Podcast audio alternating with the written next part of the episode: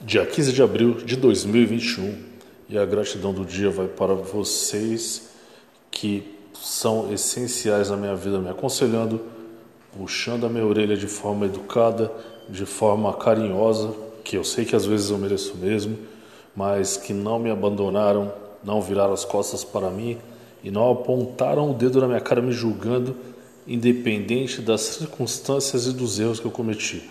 E graças a vocês eu enxerguei é, que eu precisava evoluir como ser humano, que eu precisava reparar os meus erros, restituir minha vida e vocês me ajudaram muito nisso. Acreditem, todos os dias eu oro, eu vibro, eu peço ao universo que continue protegendo e dando força para vocês. Valeu, vocês moram no meu coração.